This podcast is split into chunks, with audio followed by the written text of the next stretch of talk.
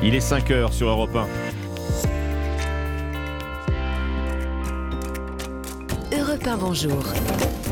Alexandre Lemaire. L'enquête progresse à grands pas depuis le début de la semaine dans le cadre de la disparition il y a trois mois de Leslie et Kevin dans les Deux-Sèvres. Trois hommes arrêtés depuis lundi, dont un qui vient de passer sa première nuit en prison. Elle dit qu'elle veut casser la baraque, l'intersyndicale en ordre de bataille pour mettre la France à l'arrêt le 7 mars contre la réforme des retraites. CGT et CFDT n'optent pas pour la même stratégie, nous l'entendrons. Suite de la tournée en Afrique euh, d'Emmanuel Macron ce vendredi, hier devant la communauté française du Gabon, le président a annoncé une réorganisation de notre dispositif militaire. Précision dans ce journal avec l'envoyé spécial d'Europe 1. Europe 1. Un journal de 5 heures, Alban Le Prince. Bonjour Alban. Bonjour à tous. Où sont passés Leslie et Kevin? Cela fait trois mois que le couple s'est volatilisé dans les Deux-Sèvres et depuis le début de la semaine, l'enquête connaît une vive accélération. Trois hommes ont été placés en garde à vue, dont un, Tom, mis en examen hier pour enlèvement et séquestration. Il vient de passer sa première nuit en prison. On fait le point sur les investigations avec le correspondant d'Europe 1, Charles Guyard. S'il n'y a pas le départ volontaire, s'il n'y a pas d'accident, qu'est-ce qui reste? Le flou le plus total. Voilà dans quoi étaient plongés en décembre dernier les parents de Leslie, Émilie et Patrick, ici à notre micro, au sujet de la disparition de leur fille et du petit ami de celle-ci, Kevin. Ah, mon hypothèse, après euh, plus de trois semaines sans nouvelles, c'est euh, enlèvement et séquestration. On, a beau tourner la question, on n'a pas d'autre solution. C'est aussi sur cette hypothèse que les enquêteurs ont orienté leurs recherches ces derniers mois et depuis hier soir, c'est devenu le motif de la mise en examen de Tom.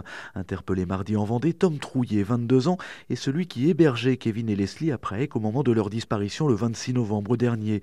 Aux enquêteurs, selon nos confrères du Parisien, il a nié toute participation directe au fait, assurant néanmoins disposer d'informations concernant un kidnapping en lien avec un trafic de stupéfiants. D'ailleurs, pendant ces auditions, deux autres individus de 22 et 23 ans ont à leur tour été interpellés, mercredi pour le premier dont la garde à vue a même été prolongée jusqu'à aujourd'hui quand celle du second a elle démarré hier matin.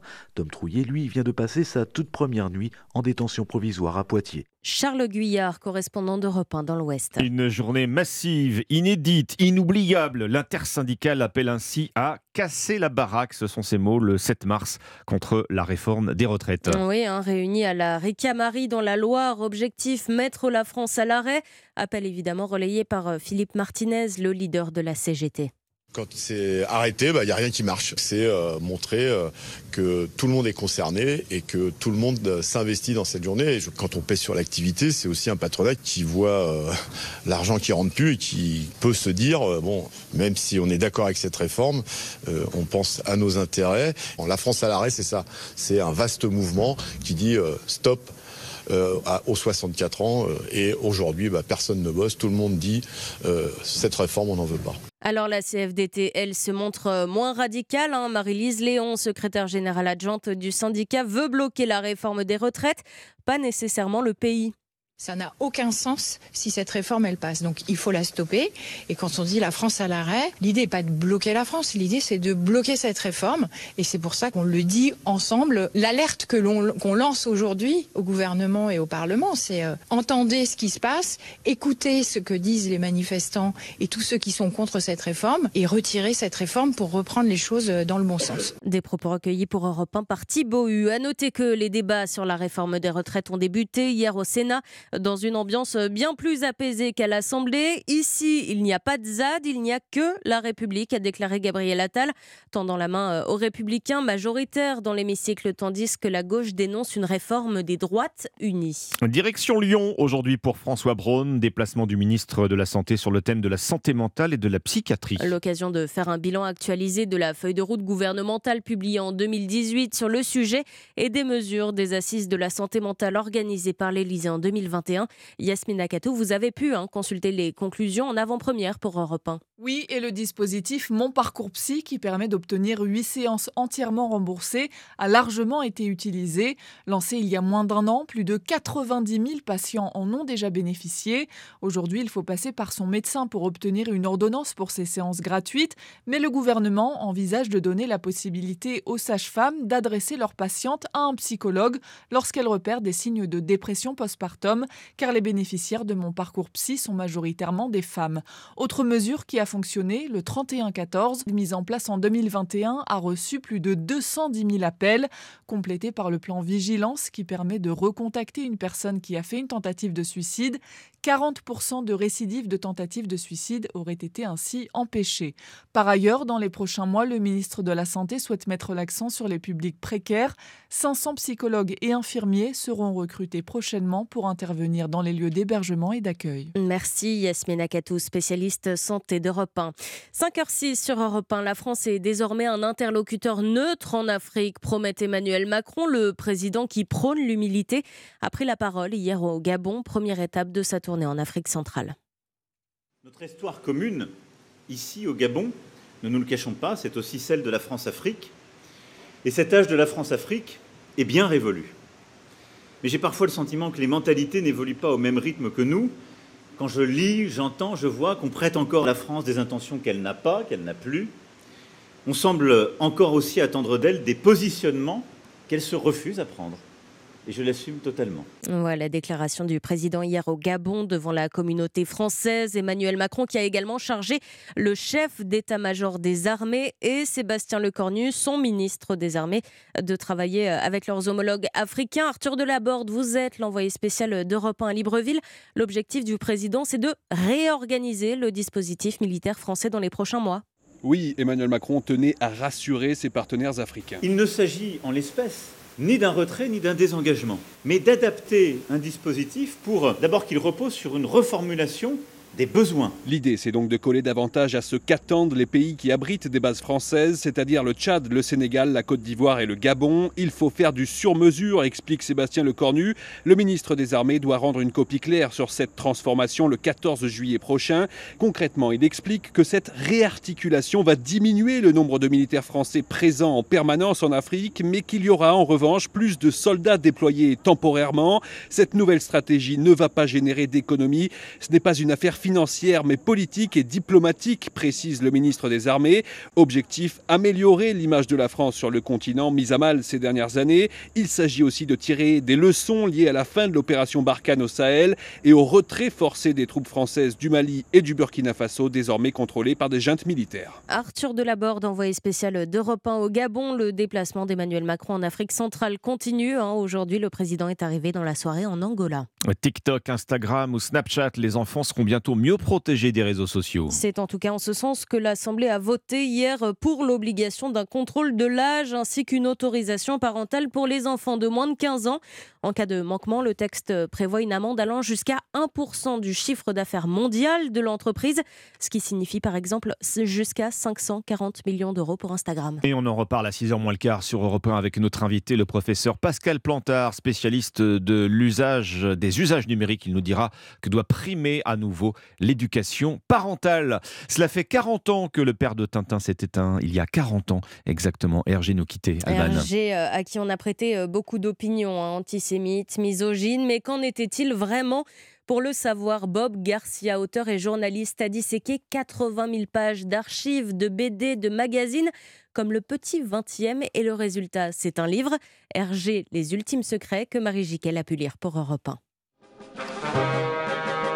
Il voulait dessiner le portrait le plus fidèle de Georges Rémy, dit Hergé. L'auteur Bob Garcia a mis plus d'un an à éplucher 2548 magazines et parcourir les 24 albums de Tintin. C'est une œuvre qui persiste aujourd'hui et je pense que dans 10 ans, 30 ans, 20 ans, 30 ans, maintenant, euh, Tintin, on n'en entendra plus parler du tout. Après la Seconde Guerre mondiale et sa collaboration avec les Allemands, l'image d'Hergé est entachée, taxée de raciste, d'antisémite et de sexiste.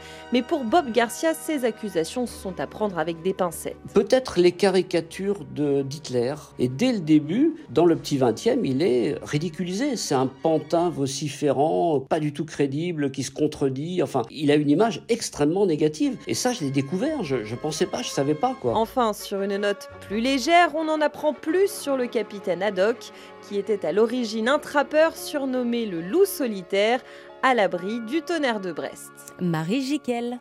Merci Alban Le Prince, c'était votre journal de 5 heures sur Europe 1. Dans un instant, le Paris gagnant de Thierry Léger et l'histoire dingue d'Anissa Haddadi. 5h, 7h. Europe 1, bonjour. Alexandre Lemaire. Le journal des sports avec Dimitri Vernet. Bonjour Dimitri. Bonjour Alexandre, bonjour à tous. Allez, on fait tourner le moteur, on chauffe les pneus puisque c'est le grand retour de la Formule 1 aujourd'hui. Et oui, direction Bahreïn pour le premier Grand Prix de la saison 2023 avec le début des essais libres aujourd'hui où les pilotes vont pouvoir prendre leur marque hein, sur le circuit de Sakir. Sur la ligne de départ, le champion du monde en titre, Max Verstappen hein, de chez Red Bull, ainsi que les deux Français de chez Alpine, Esteban Ocon et Pierre Gasly.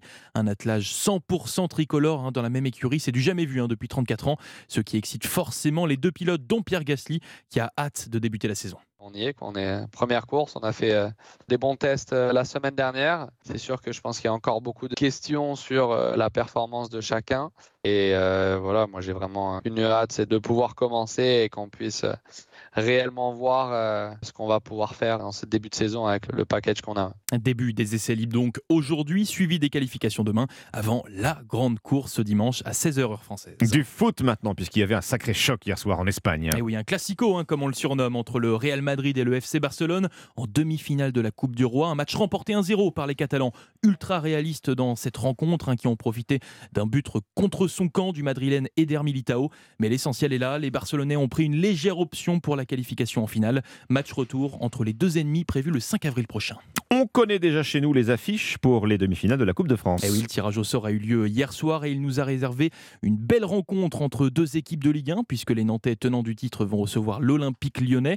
Enfin, Annecy, tombeur héroïque des Marseillais, des Marseillais accueillera Toulouse. Euh, alors les, Savoyards arriveront-ils à créer une nouvelle fois un exploit hein, en se qualifiant en finale de la Coupe de France Réponse le 5 et 6 avril prochain, date prévue hein, pour ces deux demi-finales. Dans le reste de l'actualité sportive, Dimitri Eh bien du rugby avec la victoire en Pro D2 de Mont-de-Marsan 49 à 14 hier face à Béziers. En tennis, le numéro 1 mondial Novak Djokovic s'est qualifié pour le dernier carré du tournoi ATP de Dubaï où il va affronter aujourd'hui le russe Danil Medvedev. Enfin, un mot de biathlon 11 jours après la fin des mondiaux de Berhof. La Coupe du Monde a repris hier avec un sprint masculin remporté par le Norvégien Johannes Bö. C'est sa 15e victoire cet hiver. Merci Dimitri Vernet. Il est 5h12 et vous êtes bien sur Europe 1. On passe aux courses le pari gagnant de Thierry Léger. Bonjour Thierry. Bonjour Alexandre, il y aura des courses ce soir sur l'hippodrome de Cagnes-sur-Mer et mon pari gagnant sera le 201 Harry Lebeau. Parmi les 11 partants, c'est certes le moins riche, mais assurément pas le moins doué. Tardif et en plein épanouissement actuellement, ce trotteur désormais âgé de 6 ans reste sur deux excellentes performances à Cagnes-sur-Mer. Une facile victoire le 20 janvier sur le même parcours que celui qu'il empruntera ce soir, puis une probante troisième place, toujours à Cagnes-sur-Mer, obtenue à l'issue d'une fin de course remarquée. Dès lors, sans incident, sa place est à coup sûr à l'arrivée. Notez bien, pour ce soir à Cagnes-sur-Mer, réunion 1 dans la deuxième course, le numéro 1 Harry Lebeau. Merci Thierry Léger, vos pronostics du Quintet dans une demi-heure. Europe 1, bonjour, 5h13, tout de suite l'histoire dingue d'Anissa. Et à suivre les initiatives en France, c'est une gamme de soins cosmétiques à base de fruits et légumes. Europe 1, bonjour. Alexandre Lemaire. En vieux français, Anissa, on appelle ça avoir la guigne, avoir la poisse. Hein. C'est ça, l'âge commun, ce que vous voulez. Qu'est-il donc arrivé à ce passager du vol Dakar-Nantes C'est une histoire dingue de retour de vacances que vous nous racontez ce matin. Oui, l'histoire, c'est celle de Xavier un miraculé, et je pèse mes mots, qui rentre de vacances du Sénégal. Xavier monte dans l'avion avec ses enfants pour le vol Dakar-Nantes. L'avion a décollé depuis environ une heure. Il survole le Sahara quand Xavier se sent nauséeux, ce qui arrive de temps en temps dans l'avion. Il cherche alors dans son sac à dos un cachet pour se calmer. Mais au moment où Xavier plonge la main dans son sac à dos, il ressent à ce moment-là une piqûre sur son doigt. Il ressort le doigt de son sac à dos, il met son doigt à la bouche, très mauvais réflexe. Il met son doigt à la bouche pour calmer la douleur, ce qu'on aurait tous fait d'ailleurs, et il prend son sac à dos et le pose sur les genoux pour vérifier ce qui, dans son sac à dos, l'aurait piqué. Et là, il découvre un scorpion. Mais quelle horreur Xavier est surpris, paniqué même. Il referme rapidement son sac, alerte les membres de l'équipage. Le steward aurait même changé de couleur d'après les dires de Xavier en apprenant ce qu'il venait de se passer.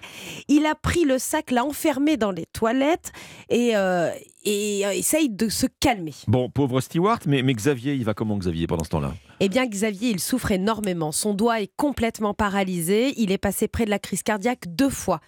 Un premier malaise 15 minutes après la piqûre et un deuxième malaise cardiaque une heure après la piqûre. Dans l'avion, un autre passager, un biologiste, avait déjà vécu cette mésaventure. Il lui a donc conseillé de s'allonger, de lever les jambes. Un autre passager, médecin, lui, est venu donner un coup de main.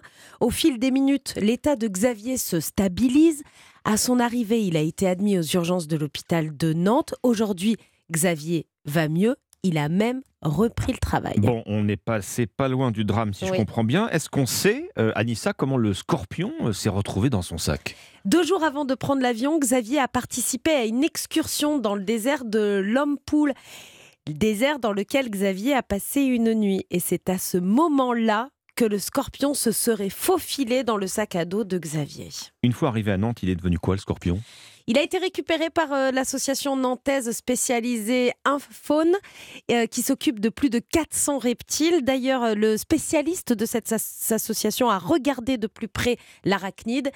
Il s'agissait en fait d'un Adroctonus amoroxy, À vos souhaits. mâle, très dangereux, qui peut arrêter un cœur en une piqûre. Xavier n'est pas rancunier puisqu'il vient d'annoncer qu'il avait prévu de rendre visite à son invité surprise à l'association Infaune près de Nantes. Bah, Vous feriez ça, vous? Non, je ne pense pas. J'irai j'irai pas lui rendre visite. Moi, non. j'irais, mais avec une grosse chaussure. une grosse chaussure, En avec, avec une grosse semelle. Écoutez, tout va bien maintenant. Bon, voilà. Et je pense qu'un peu de scorpion le matin Ah, sur Europe ça évidemment, me- évidemment.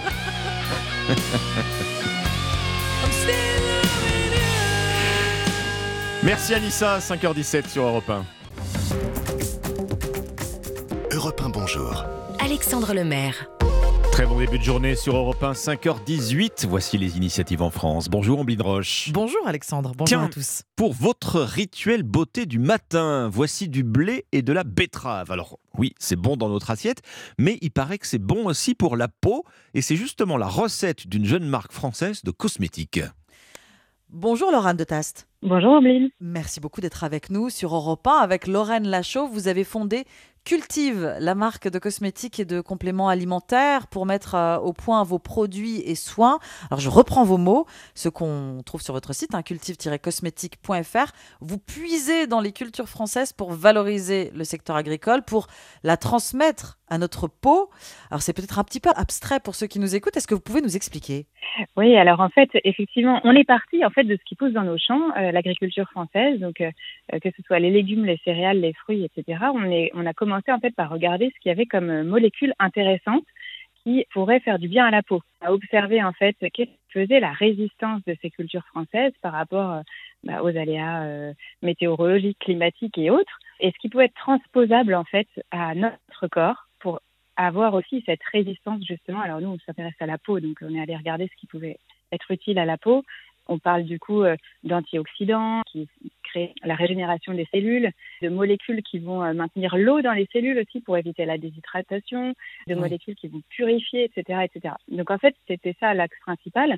C'est vraiment une recherche scientifique au départ sur ces ingrédients-là et ensuite pour transposer euh, justement ces molécules avec les bons dosages, etc., pour que euh, la Mm. peau puisse obtenir cette résistance dont on a tant besoin. On connaissait euh, les algues, certains fruits aussi utilisés dans les soins de beauté, un petit peu moins les céréales, faut bien le dire. Alors si je comprends bien, Cultive est né dans les champs de blé, mais aussi, c'est ce que j'ai lu en préparant notre entretien, dans les champs de betteraves. Alors la betterave, moi, c'est devenu mon légume star. C'est pas forcément un légume que j'affectionnais particulièrement auparavant, mais quand je l'ai découvert sous cet angle scientifique, franchement, je me suis dit que c'était un légume fantastique pour deux raisons. Parce qu'en fait, euh, c'est un légume qui combine des molécules qui vont hydrater la peau, donc maintenir l'eau dans les cellules. C'est le cas de la bétaïne.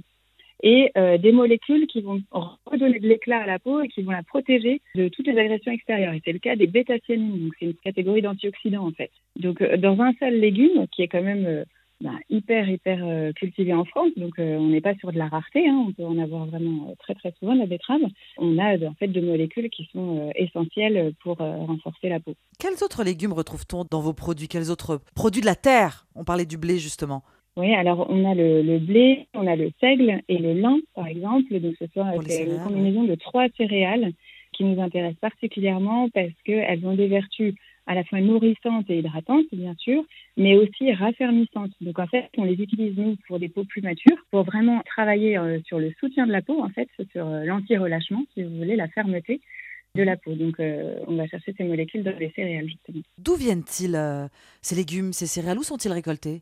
Alors un peu partout en France parce qu'on a la chance de travailler avec beaucoup d'agriculteurs bio en France. Donc les betteraves sont récoltées dans le nord et euh, dans les Charentes. On a de la chicorée dans le nord, on a du blé euh, en Eure-et-Loire, on a du seigle en Haute-Loire, on a même des melons en Provence. on, récolte un petit peu partout sur le territoire français. On va changer un petit peu notre regard sur certains légumes, sur les épinards dans notre assiette aussi, hein, euh, Laurent de Taste. Les légumes que vous utilisez, on l'a pas encore dit, mais c'est important de le préciser, sont ceux laissés de côté. C'est bien ça, ce que vous utilisez pour produire vos, cosmétiques Pour la plupart, en tout cas, c'est-à-dire que dès qu'il existe un système de tri au niveau du producteur, donc euh, c'est le cas pour la betterave par exemple, on a un producteur qui a un système de tri. Donc du coup, il met de côté tout ce qui est euh, pas calibré. Et donc, euh, du coup, ça nous permet de les utiliser et que ce soit pas jeté ou en tout cas dégradé ou déclassé. Après, c'est pas le cas de tous nos producteurs encore, malheureusement. Donc, on essaye de, travailler avec eux pour récupérer ben, ce qui ne serait pas utilisé autrement, effectivement. Mmh. Votre démarche éco-responsable, hein, on, l'entend depuis qu'on échange, cette démarche concerne aussi les emballages de vos produits. Vous, vous allez au plus loin possible dans ce souci de la sauvegarde de l'environnement, en plus Oui, c'est ça. En fait, on essaye vraiment à toutes les étapes de fabrication du produit. Donc, vous l'avez compris, le sourcing des ingrédients, évidemment. L'élaboration de nos formules, c'est dans des laboratoires en France exclusivement. Et puis, le packaging, c'était vraiment notre gros sujet parce que le packaging, c'est quand même très compliqué de s'approvisionner euh, proche de chez nous. Mais on a quand même réussi à trouver et on travaille avec euh, des industriels euh, français qui en plus travaillent du plastique recyclé. Donc euh, on a donc tous nos tubes par exemple sont en plastique recyclé et fabriqués en France. On parle de la marque de cosmétiques et de compléments alimentaires Cultive sur Europe 1, des soins produits en France, 100% certifiés bio, aux extraits de légumes bio français. Laurent de Tast, est-ce que vous pouvez nous présenter quelle gamme vous proposez Quelques produits? Il y a des soins hydratants, hein, notamment, mais pas seulement. Oui, tout à fait. Alors, on a deux gammes parce qu'en fait, chaque gamme s'adresse à différents besoins de la peau. Donc, euh, on propose des gammes en fonction des différents besoins de peau. Donc, on a une gamme pour les peaux déshydratées qui s'appelle Hydra, qui va à la fois hydrater en profondeur, mais aussi protéger la peau des agressions extérieures. Euh, elle est composée donc de crèmes, de sérums, de masques et de compléments alimentaires associés.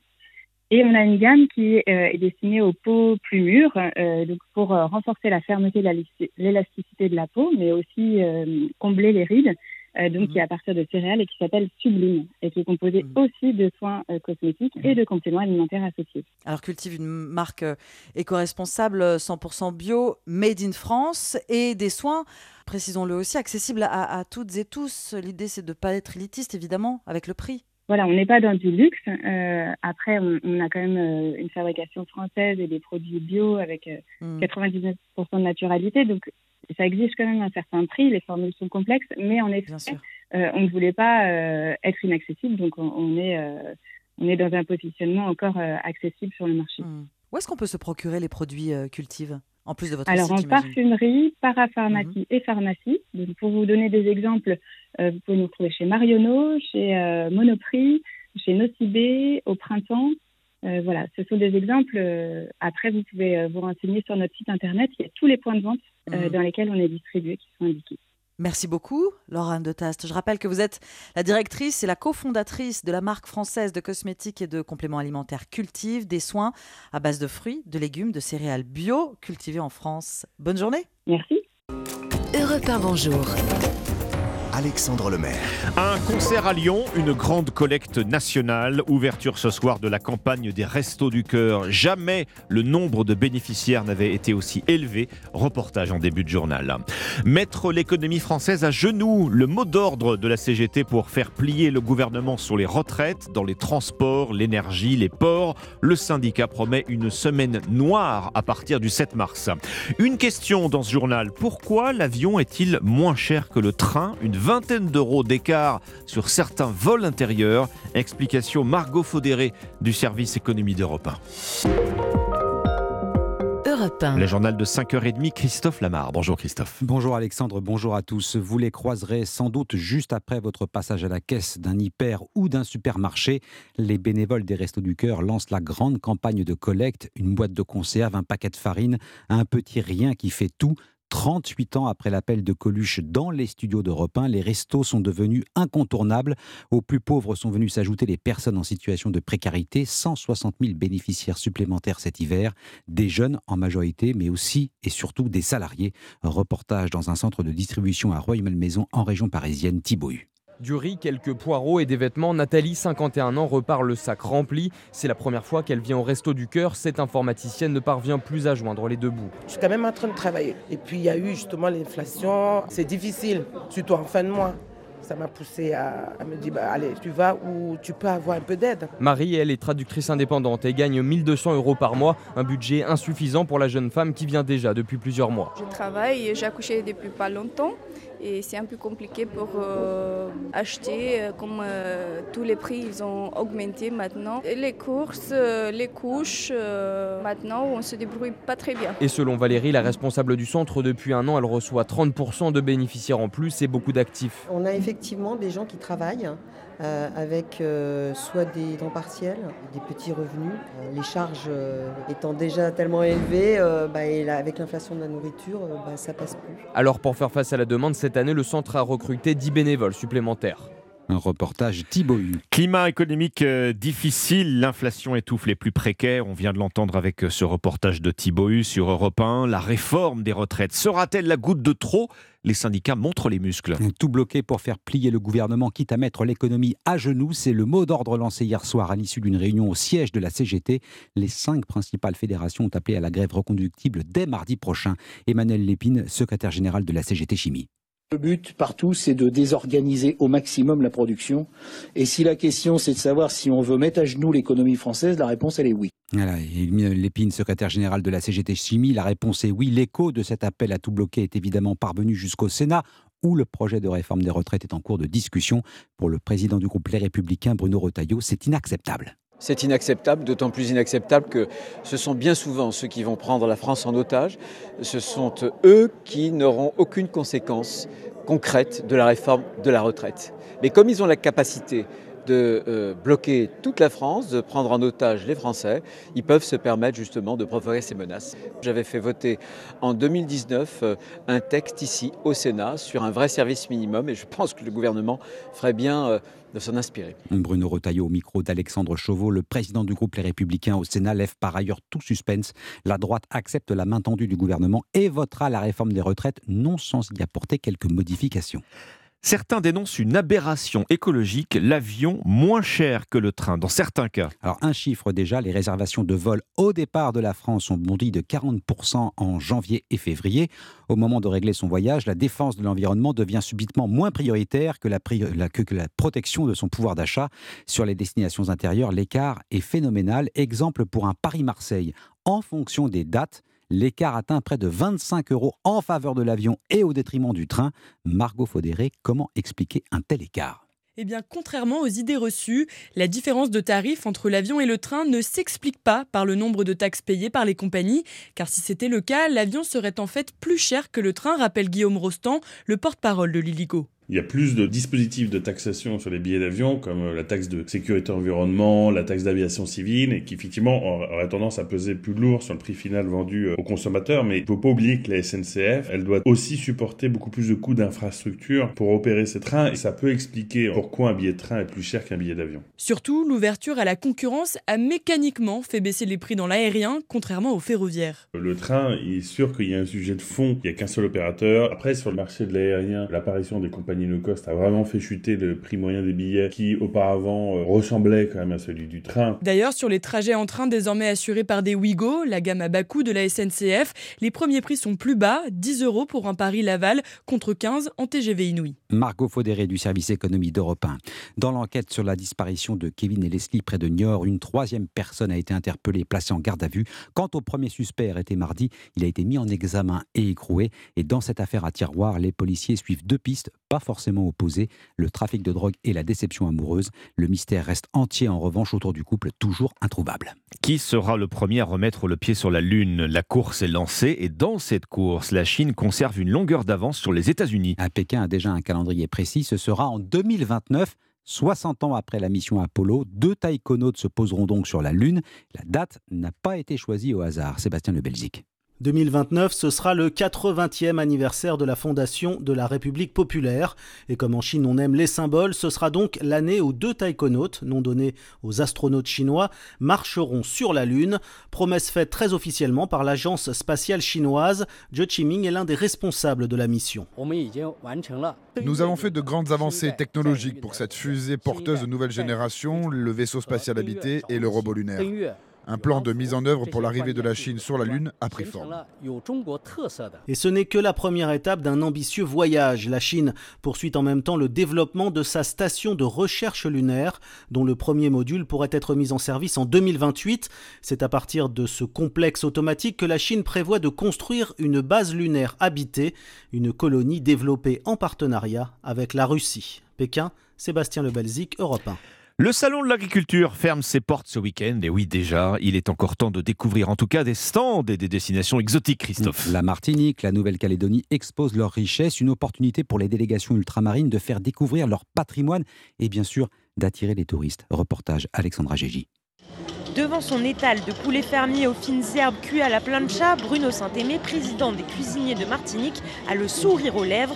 Pas question pour lui de manquer le salon de l'agriculture cette année. Notre chambre d'agriculture a voulu revenir en force sur ce salon pour revaloriser la destination Martinique, nous proposer aux gens des plats exotiques. La gastronomie, c'est la vitrine d'un pays. Comme la Martinique, la Nouvelle-Calédonie fait aussi son grand retour. Miel, café, bœuf et cerf recouvrent les étals, de quoi attirer les visiteurs, selon Nathalie Sanuy, représentante de la province du Sud. Nous avons décidé de présenter une autre partie de la Nouvelle-Calédonie, le côté broussard, avec des dégustations de viande importée de Nouvelle-Calédonie. Au-delà de ça, nous avons deux billets d'avion aller-retour à faire gagner sur le stand de la Nouvelle-Calédonie. Donc nous espérons que les gens viennent euh, massivement en Nouvelle-Calédonie découvrir notre belle île du Pacifique. 500 000 visiteurs sont attendus sur le salon, l'occasion pour l'outre-mer de promouvoir un nouveau tourisme agricole comme alternative aux stations balnéaires. Un reportage Alexandra Gégy, le salon de l'agriculture, c'est jusqu'à dimanche, porte de Versailles à Paris. Le football, euh, avec le début de la 26e journée de Ligue 1 ce soir, Nice-Auxerre à 21h, à suivre dans l'émission Europe 1 Sport. Et puis on a le programme des demi-finales de la Coupe de France, Alexandre, Nantes-Lyon et Annecy-Toulouse, début avril. Pourquoi je dis début avril Parce que les dates restent à déterminer. Merci Christophe Lamar. Bienvenue si vous nous rejoignez sur Europe 1 à 5h39. Dans un instant, le jour où, avec Lord d'Autriche, c'est l'anniversaire de la mort d'un géant de la BD aujourd'hui. Hergé, le père de Tintin, est mort il y a 40 ans exactement. Vous êtes sur Europe 1 avec les pronostics du Quintet Thierry Léger.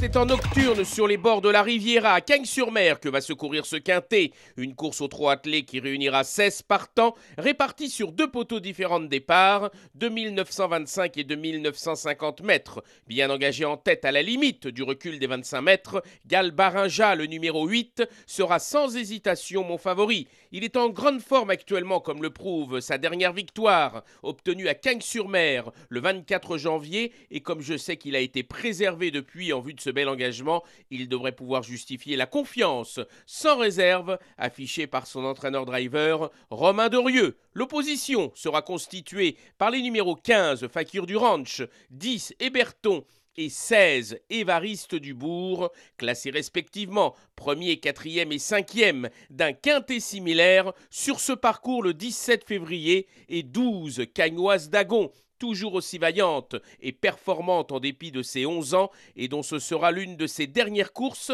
avant d'entamer au Hara une carrière de poulinière. Enfin les numéros 3 Forest GD, 16 Gangster d'Avanès et 2 Jimmy Dupomereux compléteront ma sélection. Mon pronostic 8, 15, 10, 16, 12, 3 7 et 2. Merci Thierry Léger et vous retrouvez tous ces pronostics dès maintenant sur europe1.fr. De Gaulle.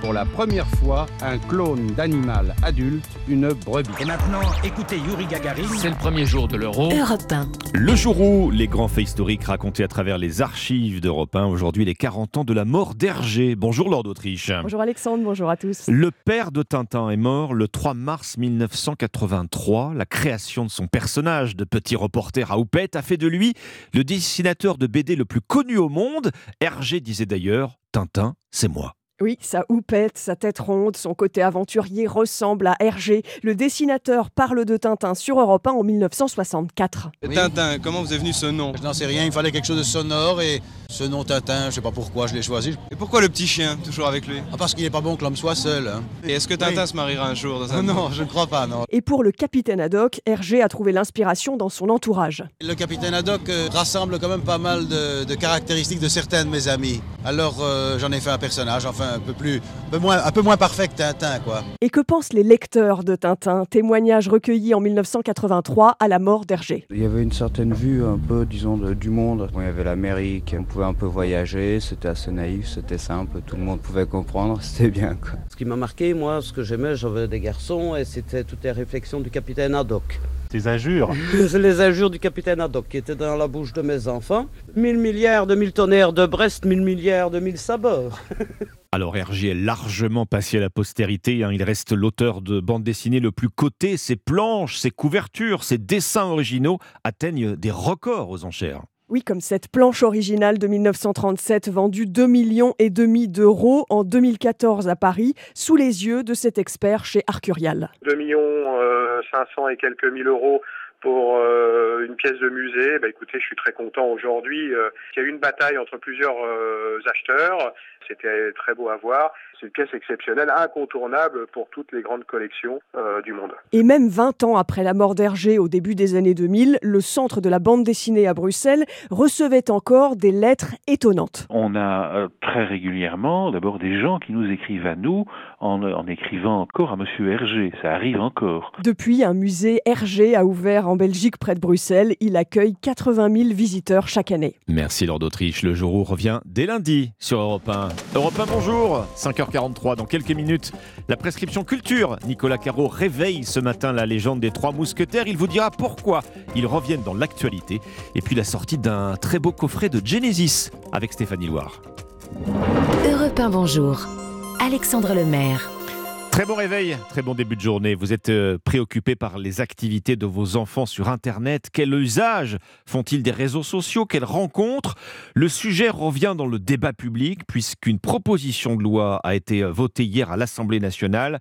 Proposition de loi d'un député corse qui vise à mettre en place une majorité numérique. Bonjour Pascal Plantard. Bonjour. Professeur d'anthropologie des usages numériques à l'université Rennes 2. Alors cette euh, majorité numérique serait fixée à 15 ans. Si la loi est votée en dessous de cet âge de 15 ans, l'autorisation des parents serait obligatoire pour une inscription sur les réseaux sociaux. Vous dites quoi? Vous dites enfin? Vous dites il était temps? Euh, oui, il était temps. L'important, c'est de pouvoir donner des repères euh, aux enfants et aux, parents, mais bien évidemment, elle, ne suffira pas toute seule. Il y a des éléments de mobilisation euh, des parents et des acteurs éducatifs qui sont euh, importants. On était à 13 ans, comme le sont d'ailleurs la plupart des pays latins. La législation européenne propose 16 ans, qui est un âge aussi important de la vie d'adolescent. Et euh, on constate par exemple que l'Allemagne et les Pays-Bas, qui ont un rapport différent aux données, euh, à la vie privée et au numérique que peuvent l'avoir euh, les régions plus latines de l'Europe, ont maintenu cette limite d'inscription aux réseaux sociaux à 16 ans. La question qu'on se pose, Pascal Plantard, ça fait des années hein, que la plupart des enfants trichent sur leur âge pour s'inscrire sur les TikTok, les Snapchat, les WhatsApp. On fait comment pour faire appliquer une loi de l'autre côté de l'écran? C'est pas évident? Alors, il y a deux processus qui sont vraiment euh, très importants à identifier. Le premier, c'est l'écart qu'il y a entre la loi et la norme. J'ai l'habitude de prendre cet exemple-là parce que je le pratique, on va dire, dans mes euh, travaux. Euh, lorsqu'on rencontre des familles vraiment en difficulté, je pense à, des familles qui bénéficient des minima sociaux, des familles en difficulté éducative, faire comprendre à un père de famille que interdire le jeu PEGI, là, vous savez, la norme européenne des jeux, les restrictions d'âge à un gamin qui a 16 ou 17 ans, alors que 100% des gamins de 16 à 17 ans jouent euh, au jeu, c'est quand même pas évident. Et euh, sans repère, on est aux prises en fait avec les normes d'usage qui ne correspondent pas aux règles édictées. Et donc ça va permettre finalement de euh, pouvoir étayer le discours des parents c'est vraiment pas recevable quand le gamin a 10 ou 12 ans. Et le deuxième sujet, qui est un sujet vraiment important, c'est que tout ça est installé sur ce qu'on appelle l'économie de l'attention, dont vous avez euh, largement entendu parler. Euh, Le produit, c'est nous. On, de- on voilà, nous vend de la- voilà, on nous voilà. vend de la Quand c'est pub. gratuit, voilà. En fait, c'est très très sérieux ces histoires-là, parce que le modèle économique nord-américain, c'est la captation des données. Quand les Chinois copient ce modèle économique euh, en rachetant Musicali, une espèce d'application un peu inoffensive pour faire danser sur des clips vidéo, et qu'ils proposent TikTok, que par ailleurs ils interdisent à leur propre jeunesse, ils ne font rien d'autre que du soft power à l'américaine. Et donc, s'il n'y a pas de loi, c'est très compliqué de tordre le bras parce que ça ne se fera pas dans la concorde, dans des négociations très très polies. Non, il faut leur tordre le bras pour qu'ils acceptent de mettre en place euh, des dispositifs de contrôle, Oui. ce que certains pays ont réussi à faire. Donc, Alors euh, Pascal Plantard, obtenir la majorité numérique, puisqu'on parle de cette proposition de loi, ça veut dire quoi pour un ado? Ça veut presque dire, bon, on a 15 ans, on devient un adulte en ligne? Alors, c'est là qu'il y a un autre phénomène qui rentre en jeu. En fait, c'est euh, ce que je serais tenté d'appeler la maturité numérique. C'est-à-dire que, contrairement à ce qu'on a raconté depuis les années 2000, les digital natifs, ça n'existe pas. Moi, j'appelle ça le complexe d'Obélix. Hein. C'est pas parce qu'ils sont euh, tombés dans le numérique quand ils étaient petits qu'ils n'ont pas besoin d'éducation.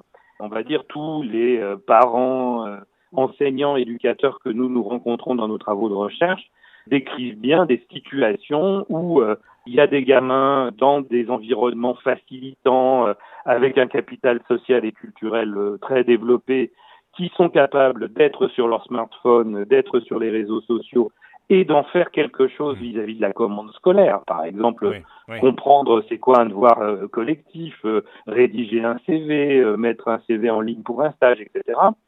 Là où d'autres, les enseignants sont très très très euh, inquiets vis-à-vis de ça, sont incapables de euh, transposer finalement des pratiques qui sont des pratiques de consommation d'informations. Une, une autre question, pardonnez-moi, qui n'est pas un détail. Est-ce que les réseaux sociaux sont prêts à jouer le jeu lorsqu'on parle d'une autorisation parentale obligatoire avant l'âge de 15 ans? Je veux dire, les jeunes, euh, pour les réseaux sociaux, c'est pour eux une clientèle précieuse. Vous parliez de l'économie de l'attention. euh, c'est une clientèle qui est captive et perméable à la pub. Elles vont peut-être un peu traîner les pieds. euh. Clairement, il faut leur tordre les bras. C'est-à-dire que les enjeux sont géostratégiques et honnêtement, une loi française, ça va pas peser grand-chose si elle n'est pas euh, articulée aux enjeux européens euh, assez clairement.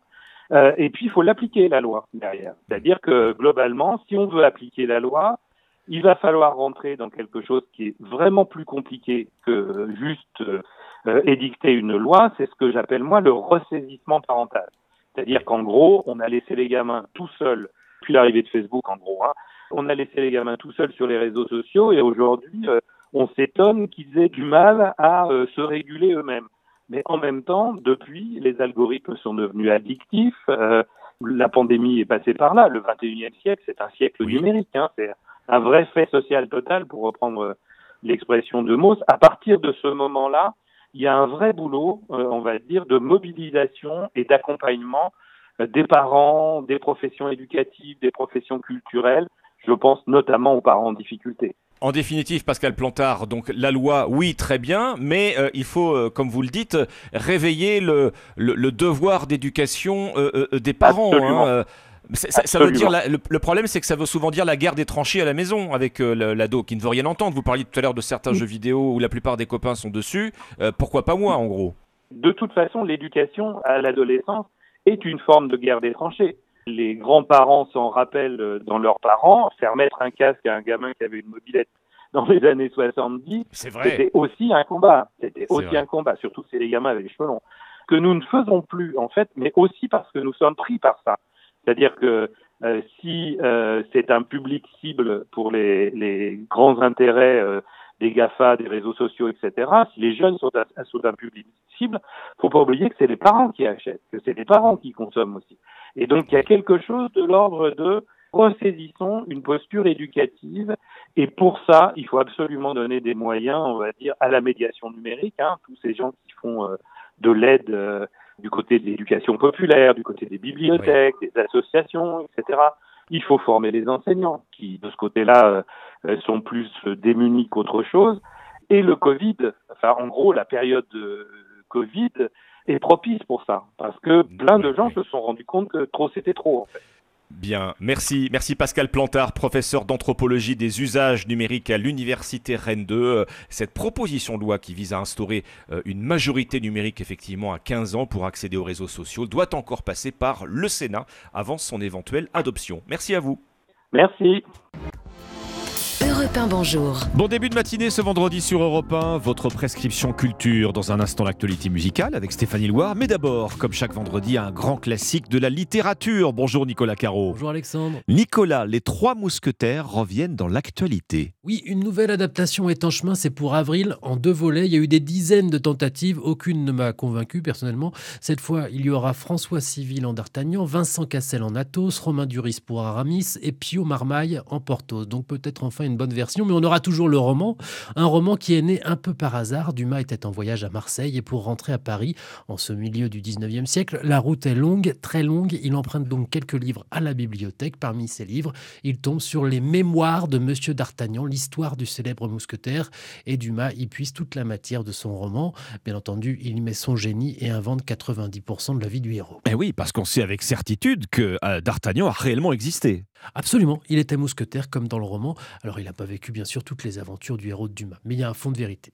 Mais ce roman, c'est d'abord une histoire d'amitié qui commence mal. Le jeune d'Artagnan quitte sa Gascogne natale, nous sommes aux alentours de 1625, il se rend à Paris, il monte à Paris comme on dit pour devenir mousquetaire, son père lui a donné un cheval, enfin cheval, un vieux bidet vieillissant, son père lui a aussi appris à manier l'épée, il lui a donné en plus un peu d'argent et surtout, surtout, le sens de l'honneur. Or, le jeune garçon est déjà très susceptible et en arrivant à Paris, il se fâche successivement avec un certain Athos, un monsieur Porthos et un certain Aramis. Les trois mousquetaires. Voilà qui vont bientôt devenir les meilleurs amis du monde avec leur célèbre devise tous pour un, un pour tous, qu'on a d'ailleurs inversé avec le temps. On dit souvent un pour tous, tous pour un, c'est l'inverse. Ça ne s'arrête jamais.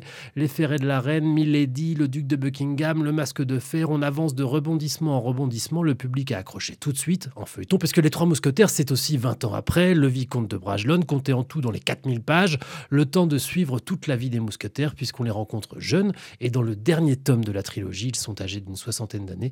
Trois d'entre eux meurent à la fin. Je ne vous dis pas comment pour ceux qui ne l'ont pas encore lu. Exactement, on va conserver le suspense. Merci Nicolas. Toute l'actualité musicale à 5h54 sur Europe 1 avec Stéphanie Loire. Bonjour Stéphanie. Bonjour à tous. C'est aujourd'hui la sortie d'un coffret du groupe de rock britannique Genesis. Le nom de ce coffret, c'est Genesis BBC Broadcast. Et comme son nom l'indique, il regroupe le meilleur des archives des concerts du groupe de rock progressif diffusés sur la chaîne britannique, dont cette pépite live I Can't Dance à Knebworth. C'était en 1992.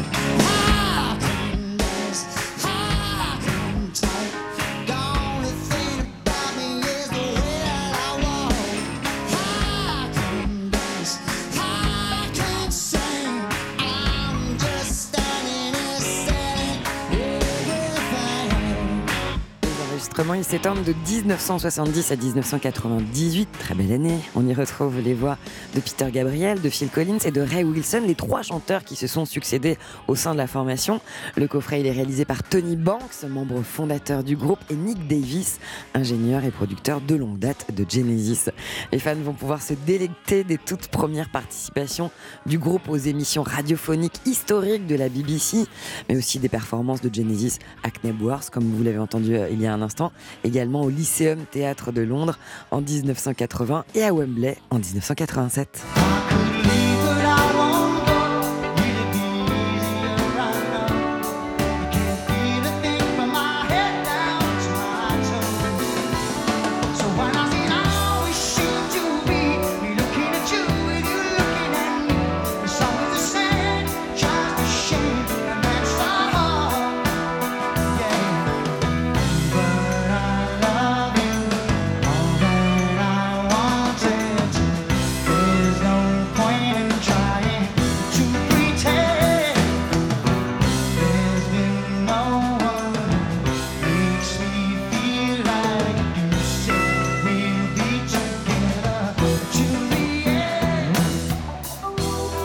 Genesis BBC Broadcast, c'est un véritable trésor hein, pour les fans du groupe et c'est disponible dès aujourd'hui. Stéphanie, parmi vos invités ce week-end dans Musique sur Europe 1, vous recevrez le chanteur Tété.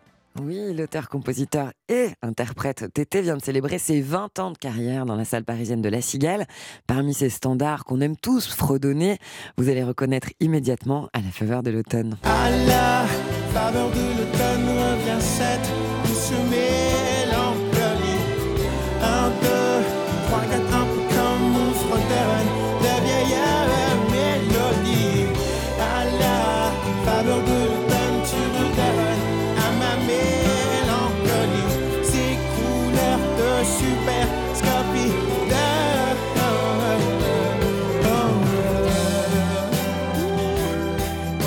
il a inspiré à Tété un disque euh, intitulé À la faveur des rencontres, dans lequel il a convoqué d'autres artistes ses amis pour interpréter ses chansons. Des artistes à l'instar de Benabar, avec qui il a repris une bonne paire de claques. Une bonne paire de claques, rien de tel pour faire circuler le sang. C'est du miel en plaques, c'est revigorant comme melon.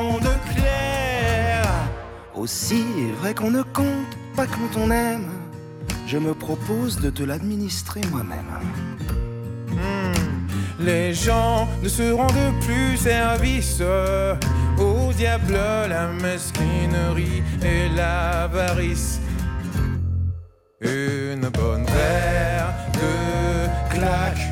Une bonne paire de claques et une bonne paire d'enceintes, pourquoi pas, pour écouter euh, Europe 1 comme il faut et se réveiller en douceur ce vendredi matin. Merci Stéphanie, on vous retrouve aux commandes de l'émission Musique, c'est tous les samedis et dimanches de 16h à 17h sur Europe 1. 5h58, bienvenue si vous nous rejoignez. Nous sommes vendredi 3 mars à suivre euh, l'interview écho à 6h40 avec les bons chiffres de l'industrie française. C'est un rapport du cabinet de veille Trendéo. Il met en lumière un mouvement de réindustrialisation qui s'amorce en France avec des ouvertures d'usines. Alors dans quel secteur et puis comment ça se traduit euh, en termes d'emploi? Avec nous à 6h40, David Kousker, le fondateur de Trendéo. Notre revue de presse décalée, vous retrouverez le pressing juste après le journal de 6h comme chaque matin et la partition d'Omblin Roche consacrée aujourd'hui à un Britannique francophile. Mais oui, ça existe.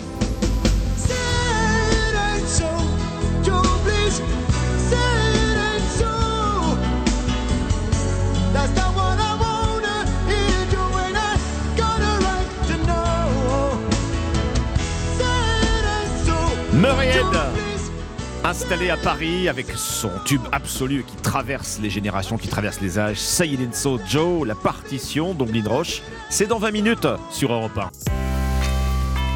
Il est 6 heures sur Europe 1. Europe 1, bonjour.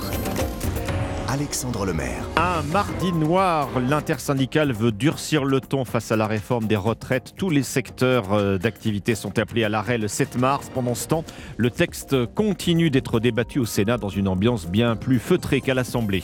À la une également la tournée d'Emmanuel Macron en Afrique. Le président est en Angola aujourd'hui pour parler économie. L'ère de la France-Afrique est révolue, a assuré le chef de l'État depuis Libreville hier soir au Gabon. Et puis c'est la journée mondiale de l'audition. Les professionnels alerte sur les acouphènes qui touchent des Français de plus en plus jeunes. 14% des moins de 10 ans ont déjà consulté un médecin ORL pour ce problème.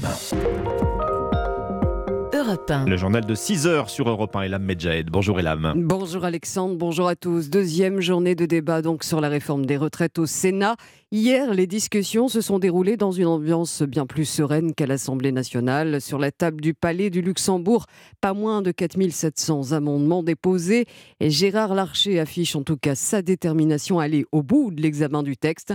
Le président du Sénat qui espère voter le report progressif de l'âge légal de départ à la retraite de 62 à 64 ans.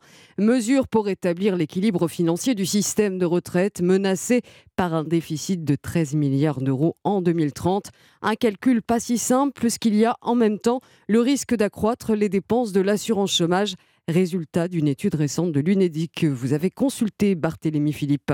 Oui, l'UNEDIC a comptabilisé 100 000 chômeurs supplémentaires âgés de 60 ans et plus entre 2010 et 2022, en lien avec le passage de la retraite de 60 à 62 ans. Repousser l'âge de départ fait donc augmenter le nombre de seniors sans emploi. Et selon l'économiste Michael Zemmour, le projet de réforme du gouvernement aura le même effet. On peut compter entre 150 000 et 200 000 personnes supplémentaires qui ne seront ni en emploi ni en retraite, c'est-à-dire soit au chômage indemnisé, soit au RSA. Plus de demandeurs d'emploi, ce sont sont des dépenses d'assurance chômage qui augmentent mécaniquement. L'exécutif le reconnaît, mais le député de la majorité, Marc Ferracci, préfère insister sur les recettes induites par la réforme. Une partie des personnes dont on a augmenté l'âge légal vont être maintenues en emploi. On ne peut pas se focaliser uniquement sur les dépenses d'assurance chômage, puisqu'il y a également des recettes qui seront liées au fait que plus des seniors seront en emploi et paieront donc plus de cotisations chômage. D'où la nécessité d'améliorer le taux d'emploi des seniors, car 100 000 chômeurs qui retrouvent un emploi, c'est un milliard d'euros dans les caisses de l'État.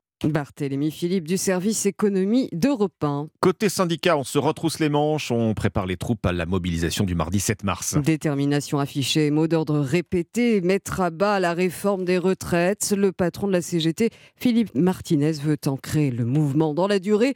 Dans ses rangs, Emmanuel Lépine affirme même vouloir mettre à genoux l'économie française. Cinq branches de la CGT, dont l'énergie et les cheminots, promettent une semaine noire et le blocage de sites stratégiques. Une action soutenue par Laurence Rossignol, sénatrice PS de l'Oise. Je comprends que les organisations syndicales intensifient leur mobilisation et leur action. La balle est dans le camp du gouvernement aujourd'hui.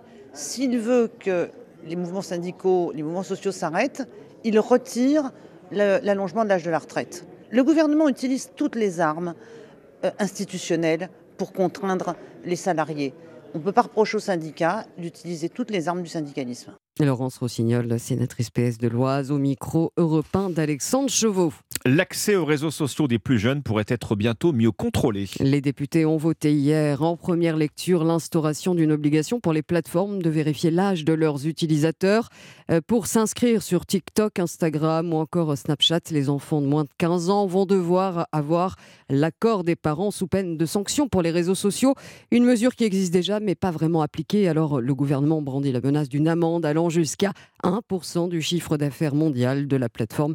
Ce texte doit désormais être examiné au Sénat. Deuxième étape ce vendredi pour Emmanuel Macron en Afrique centrale. Le président est en visite aujourd'hui en Angola, séquence économique après celle environnementale hier au Gabon.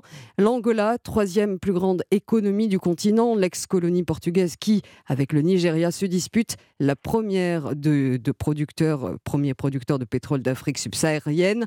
Arthur Delaborde, vous êtes l'envoyé spécial d'Europe 1 à Luanda. Avec cette venue, eh bien, le président veut illustrer une approche rénovée de la France avec l'Afrique, Arthur.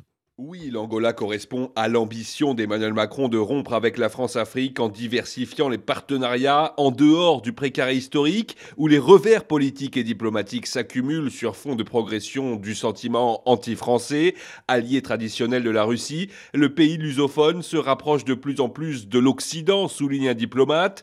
Officiellement, les discussions entre Emmanuel Macron et le président Lourenço ne porteront pas sur le pétrole, bien que l'Angola se dispute avec le Nigeria la première place de production d'or noir en Afrique et que Total Energy exploite déjà des gisements offshore dans le pays. C'est plus la question de l'après-pétrole qui est au cœur de ce déplacement, assure l'Elysée, et surtout la coopération agricole, au moment où Luanda cherche à diversifier son économie pour ne plus importer la quasi-totalité de ses produits de base. On est en mesure de présenter au président Lourenço une équipe de France capable de lui permettre de développer une forme de souveraineté alimentaire, assure un conseiller.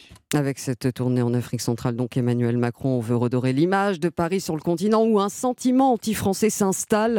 Mais l'ère de la France-Afrique est bel et bien révolue, c'est ce qu'a assuré le président français depuis Libreville hier soir. Après le Gabon et l'Angola, Emmanuel Macron se rendra au Congo-Brazzaville et en République démocratique du Congo. Il est 6h06 sur Europe 1. Nous sommes euh, vendredi 3 mars, journée mondiale de l'audition.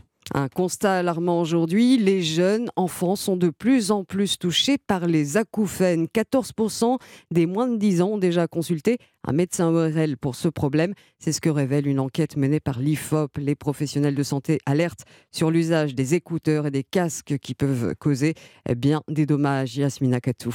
Oui, parmi les enfants qui présentent des problèmes d'acouphènes, un tiers utilise un casque tous les jours.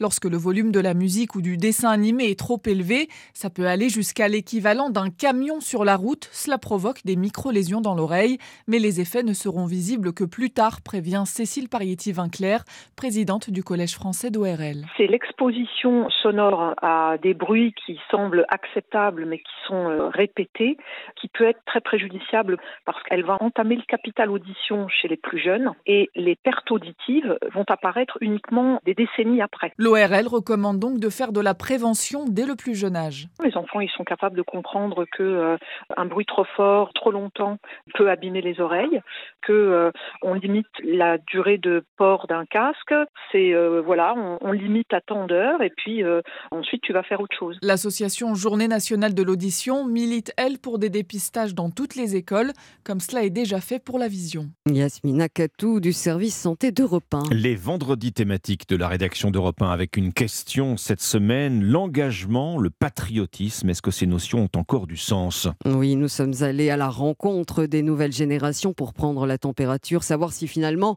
la jeunesse accroche toujours avec ces notions. Reportage au lycée René Descartes de Saint-Genis-Laval près de Lyon. Il est signé Jean-Luc Boujon.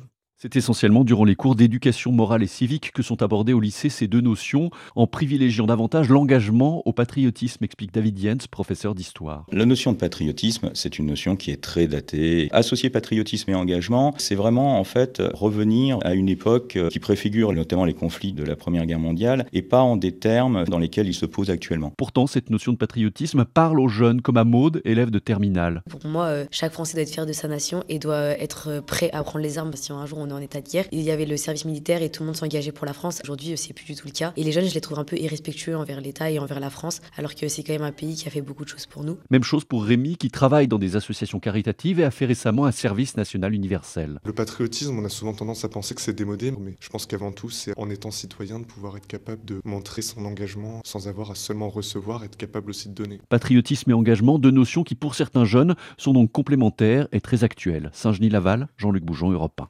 Les vendredis thématiques d'Europe 1 à retrouver tout au long de la journée. La rédaction vous éclaire sur le sens donc de l'engagement et du patriotisme.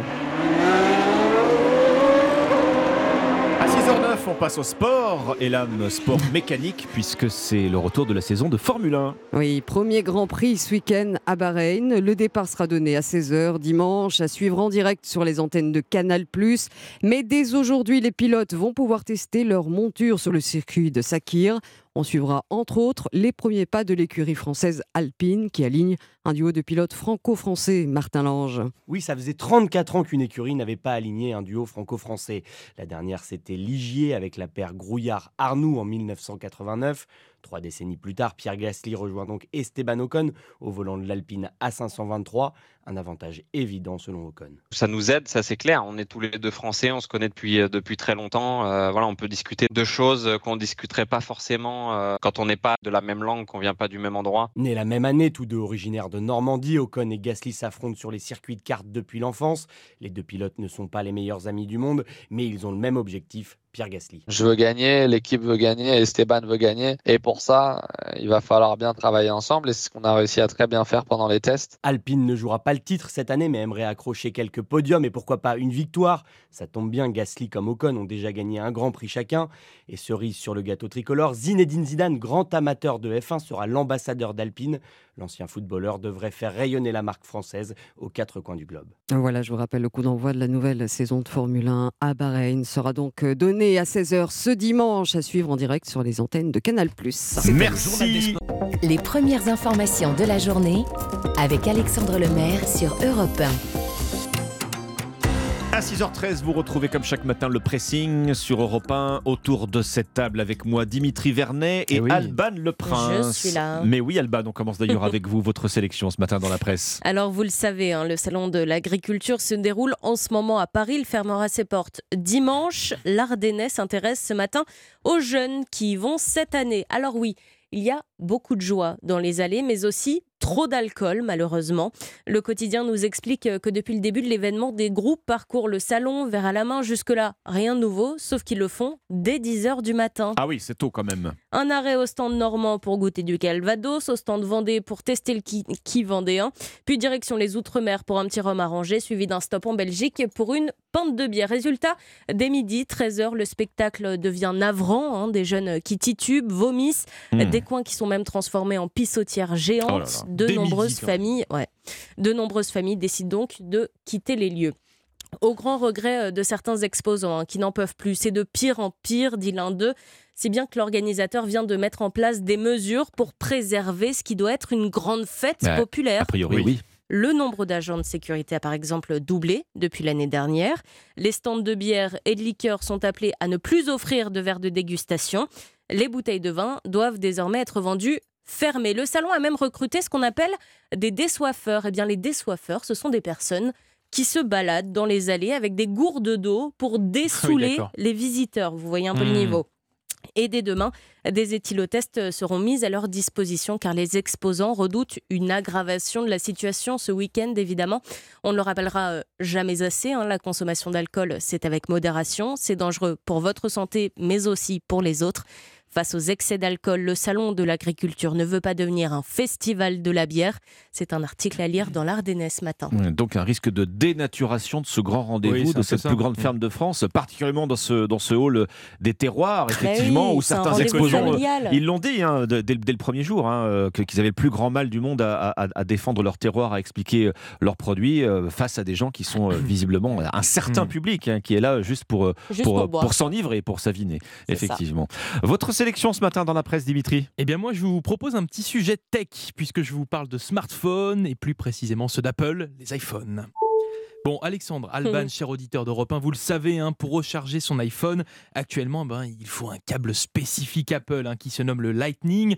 Et c'est vrai que ça peut être un petit peu embêtant hein, dans certaines vous croyez situations. bah oui, vous avez sûrement déjà été confronté à ça hein, quand, quand on est absent, qu'on a oublié son, son, son câble. Eh bien oui, il faut trouver ce fameux chargeur Apple, ce qui peut être difficile. Et parce que, bah oui, avec un chargeur Huawei ou Samsung, Samsung Ça ne marche pas. Impossible. Eh bien, l'Union européenne hein, a voulu lutter contre ce phénomène en instaurant un câble universel et standard à tous les fabricants, se nommant l'USB-C, qui en Bonne 2024 euh, bah, devra être obligatoire et compatible pour tous les smartphones sous peine d'interdiction de commercialisation en Europe. Apple a donc logiquement cédé. Il y aura bien un chargeur USB-C hein, sur le prochain iPhone, donc l'iPhone 15. Mais sachez-le, la marque à la pomme a toujours une idée derrière la tête, puisque oui, c'est confirmé, hein, il y aura bien un chargeur USB-C sur l'iPhone, le prochain iPhone, mais il y, aura un- il y en aura un fait par Apple spécifiquement, qui fonctionnera très bien. Cependant, eh bien, les autres câbles non certifiés par la marque, eux, brideront votre téléphone. Ah, les petits Oh là là là là là. Eh oui.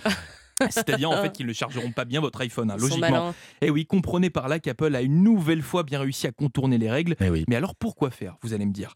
Eh bien, pour la simple et bonne raison que les accessoires en fait sont un vrai gagne-pain hein, pour la marque. Avec le chargeur Lightning, Apple était sûr de récupérer tout l'argent hein, généré par les chargeurs, oreillettes, adaptateurs. Ah, quand on voit les prix auxquels sont vendus les Oh accessoires, c'est terrible. Ben, L'arrivée de l'USB-C, ça tuait tout leur business. Hmm. Sauf que non, ben là, Apple a réussi à trouver la parade en bridant les accessoires non certifiés iPhone. Business is business, les affaires sont les affaires. Bon, c'est Voilà. décidément un vrai serpent de mer, hein, cette Ah bah, histoire ouais, de- du, du- du chargeur unique dans l'Union européenne. Serpent de mer beaucoup plus long du reste que la longueur des câbles qui sont généralement fournis avec ces chargeurs, hein, qui, qui excèdent rarement un mètre. hein. Mais c'est ça, et Apple trouve encore une fois la parade, et c'est quand même assez dingue que ça passe, et ça sera donc le cas pour le prochain iPhone. Voilà. Bon, encore un coup d'avance. Je voudrais terminer ce pressing, chers amis, par cette nou- mauvaise nouvelle pour les chasseurs, euh, qui est sans doute aussi une bonne nouvelle, du reste pour la protection de la nature. C'est à lire dans le Parisien ce matin, un nouveau règlement européen qui est passé un petit peu inaperçu, qui est entré en vigueur il y a 15 jours et qui réduit euh, désormais l'utilisation des cartouches au plomb, qui sont Ah. très uli- Mhm. utilisées, vous savez, à la chasse. Alors pourquoi? Eh bien parce que le plomb, euh, ça pollue, le plomb de chasse, hein, extrêmement polluant. Plus précisément, l'utilisation des cartouches au plomb est désormais interdite donc au terme de ce règlement européen dans les zones humides, étangs, marécages et jusqu'à 100 mètres autour. Que se passe-t-il dans ces zones? Eh bien, il se passe que le plomb euh, contamine la faune sauvage. Les oiseaux Mmh. ingèrent souvent ces petites billes de plomb qui sont répandues, euh, en particulier dans ces, dans ces zones humides euh, où, où- où ils viennent s'abreuver. Ça n'a l'air de rien comme ça, mais chaque année en France, on tire 250 millions de cartouches. Ah oui, même. Vous faites Oui, le calcul, ça représente 8000 tonnes de plomb libérées dans la nature par les armes de chasse.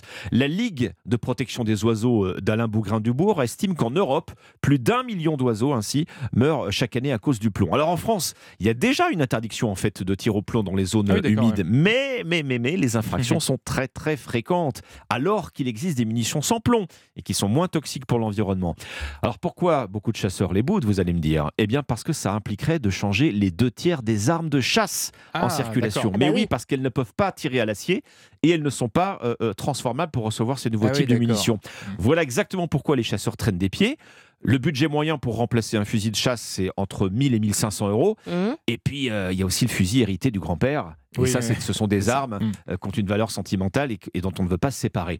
La Ligue de protection des oiseaux, elle, de son côté, elle espère bien que ce règlement européen va remettre un coup de pression supplémentaire, à la grande inquiétude des chasseurs d'ailleurs, puisqu'Alain Bougrain-Dubourg demande maintenant l'interdiction totale des munitions au plomb sur le territoire français. Les chasseurs sommés de tirer au sans-plomb, c'est euh, ce matin dans Le Parisien. Au sans-plomb, Aujourd'hui en France. Là, on parle pas d'essence, on parle de munitions, effectivement. voilà, merci Alban, merci Dimitri. Voilà pour votre euh, euh, pressing sur euh, T Europe 1. Juste après les principaux titres de ce mardi, la partition d'Omblin Roche.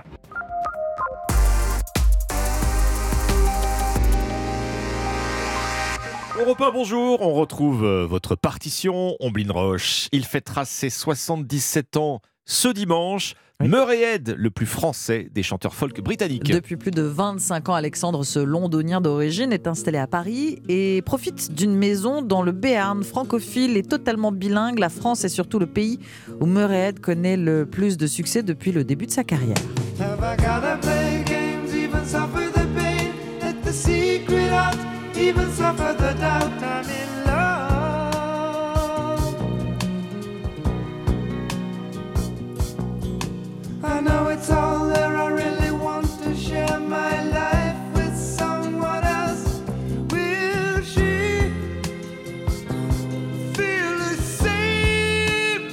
Head, dès son plus jeune âge, baigne euh, véritablement dans un univers d'artistes. hein. Oui, avec une mère comédienne, un père réalisateur de documentaires et un frère acteur, Anthony Stewart Head, que les fans de la série télé Buffy contre les vampires connaissent bien. La voix V-O-I-E qui le mène vers le cinéma est donc toute tracée. Murray Head fait quelques apparitions dans des films, aux côtés notamment de Jean Rochefort et Brigitte Bardot dans les années 60. En parallèle, il signe des bandes originales et enregistre ses premières chansons.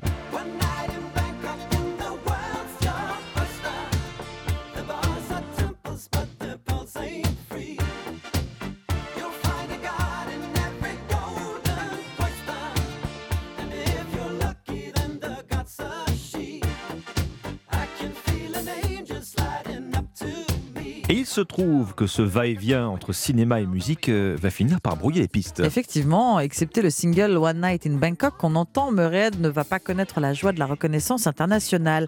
Parlons plutôt de succès, disons ponctuel. Il sort son premier album, passé inaperçu, en 1973. Le deuxième, deux ans plus tard, le fait sortir de l'ombre. Il a la sensation d'avoir enfin trouvé sa voix, V-O-I-X, une voix voilée, un peu rauque, c'est vrai. Il s'adresse alors au producteur de Cat Stevens et ancien bassiste du groupe anglais The Yardbirds, Paul Samuel Smith.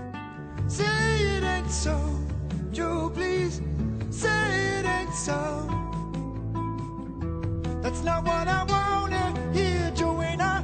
Got a right to know. Murray Head et son nouveau producteur travaillent sur un album qui s'apprête à devenir un best-seller, mais en France. Oui, la chanson Say It and So Joe donne son nom au disque. Elle devient son hymne malgré une méprise concernant le sens des paroles. Tous s'imaginent un slow romantique alors que nous avons là tous les ingrédients de la chanson engagée. Murray raconte avoir écrit un texte politique après avoir vu un documentaire sur Richard Nixon et le scandale du Watergate. Le thème était Peut-on encore lui faire confiance? Oui, ce qui lui a fait penser à un célèbre joueur de baseball américain. Oui, Shoeless Joe Jackson de l'équipe des White Sox, banni après une finale truquée en 1917. Un supporter lui aurait lancé Dis que c'est pas vrai, Joe.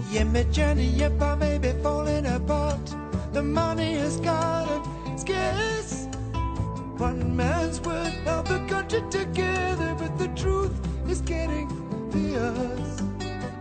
Say it ain't so, Joe, please. Say it ain't so. We've been our hopes on you, Joe, and they're ruining our show.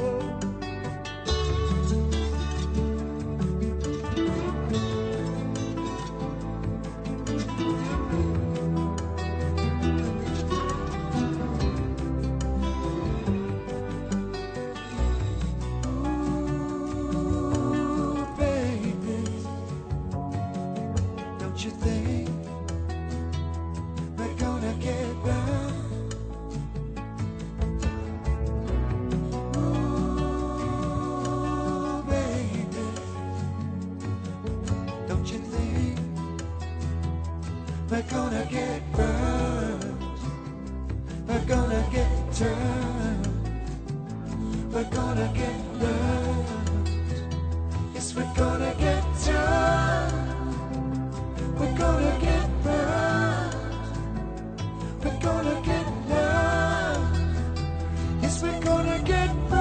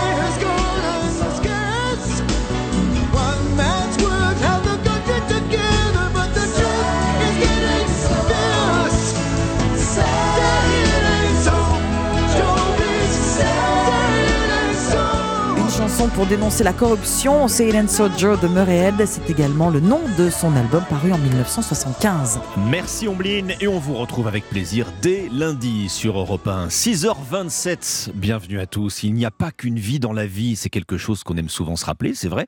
C'est aussi le rendez-vous que vous donne Isabelle Morizet samedi et dimanche de 13h à 14h sur Europe 1. Charles Berling sera son invité samedi, Elena Noguera ce dimanche. Comme tous les week-ends, Isabelle Morizet vous révèle les mille et une facettes de ses invités. Après le journal sur Europe 1, l'interview écho, la catastrophe annoncée pour l'industrie n'a pas eu lieu un an après le début de la guerre en Ukraine. Plusieurs dizaines d'usines créées l'année dernière en France. C'est le constat rassurant euh, d'un rapport du cabinet Trendéo. Son fondateur David Kouster, euh, Kousker vient vous en parler euh, ce matin sur Europe 1. Quels sont les secteurs qui tirent notre industrie vers le haut Quel impact aussi sur les créations d'emplois On en parle avec lui à 6h40.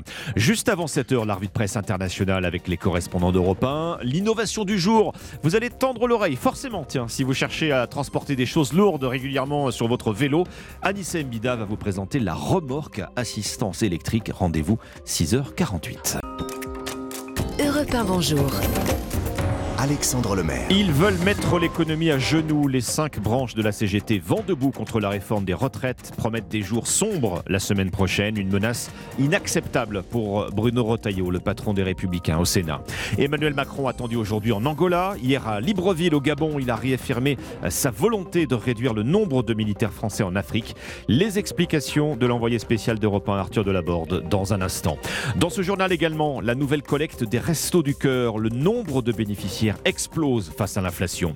Et puis vous utilisez peut-être TikTok, réseau social chinois dans le collimateur de plusieurs gouvernements désormais.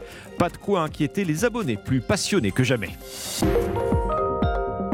Europe 1. Le journal de 6h30, Fanny Marceau. Bonjour Fanny. Bonjour Alexandre, bonjour à tous. Ils veulent passer à la vitesse supérieure à quatre jours de la prochaine journée de grève contre la réforme des retraites.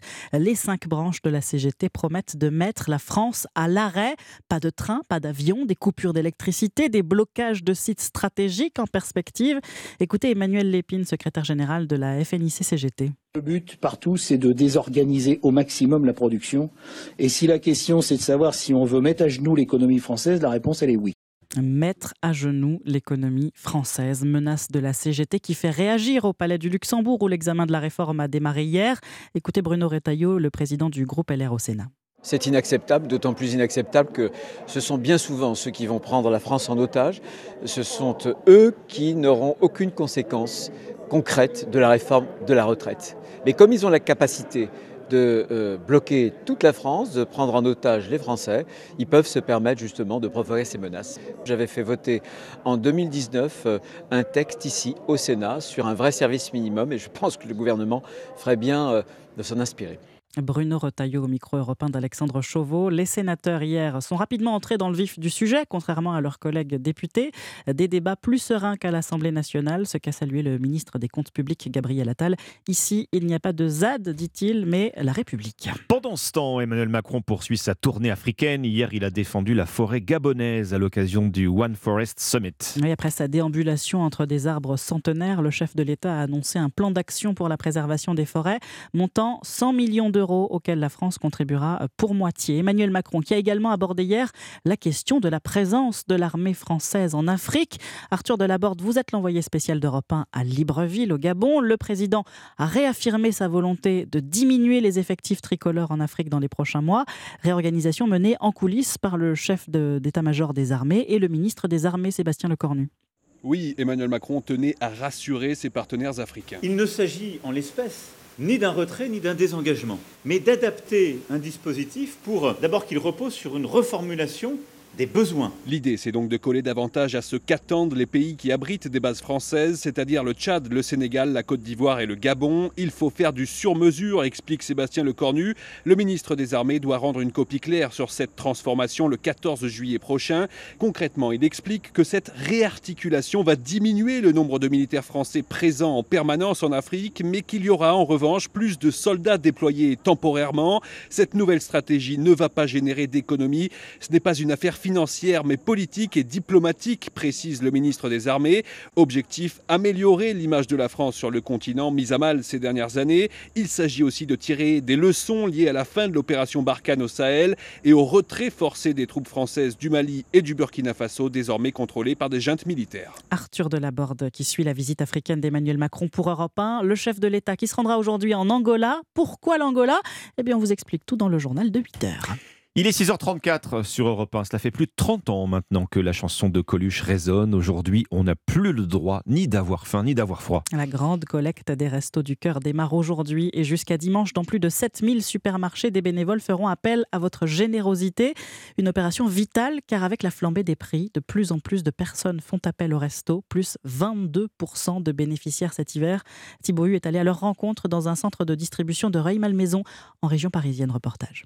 Du riz, quelques poireaux et des vêtements, Nathalie, 51 ans, repart le sac rempli. C'est la première fois qu'elle vient au resto du cœur. Cette informaticienne ne parvient plus à joindre les deux bouts. Je suis quand même en train de travailler. Et puis il y a eu justement l'inflation. C'est difficile, surtout en fin de mois ça m'a poussé à, me dire bah, allez, tu vas où tu peux avoir un peu d'aide. Marie, elle est traductrice indépendante et gagne 1200 euros par mois, un budget insuffisant pour la jeune femme qui vient déjà depuis plusieurs mois. Je travaille et j'ai accouché depuis pas longtemps et c'est un peu compliqué pour euh, acheter euh, comme euh, tous les prix ils ont augmenté maintenant. Et les courses, les couches, maintenant on se débrouille pas très bien. Et selon Valérie, la responsable du centre, depuis un an, elle reçoit 30% de bénéficiaires en plus et beaucoup d'actifs. On a effectivement des gens qui travaillent euh, avec euh, soit des temps partiels, des petits revenus. Euh, les charges étant déjà tellement élevées, bah, et avec l'inflation de la nourriture, bah, ça passe plus. Alors pour faire face à la demande, cette année, le centre a recruté 10 bénévoles supplémentaires. Un reportage signé Thibaut Hu. Il faudra bientôt avoir 15 ans minimum pour ouvrir un compte TikTok, TikTok ou Snapchat.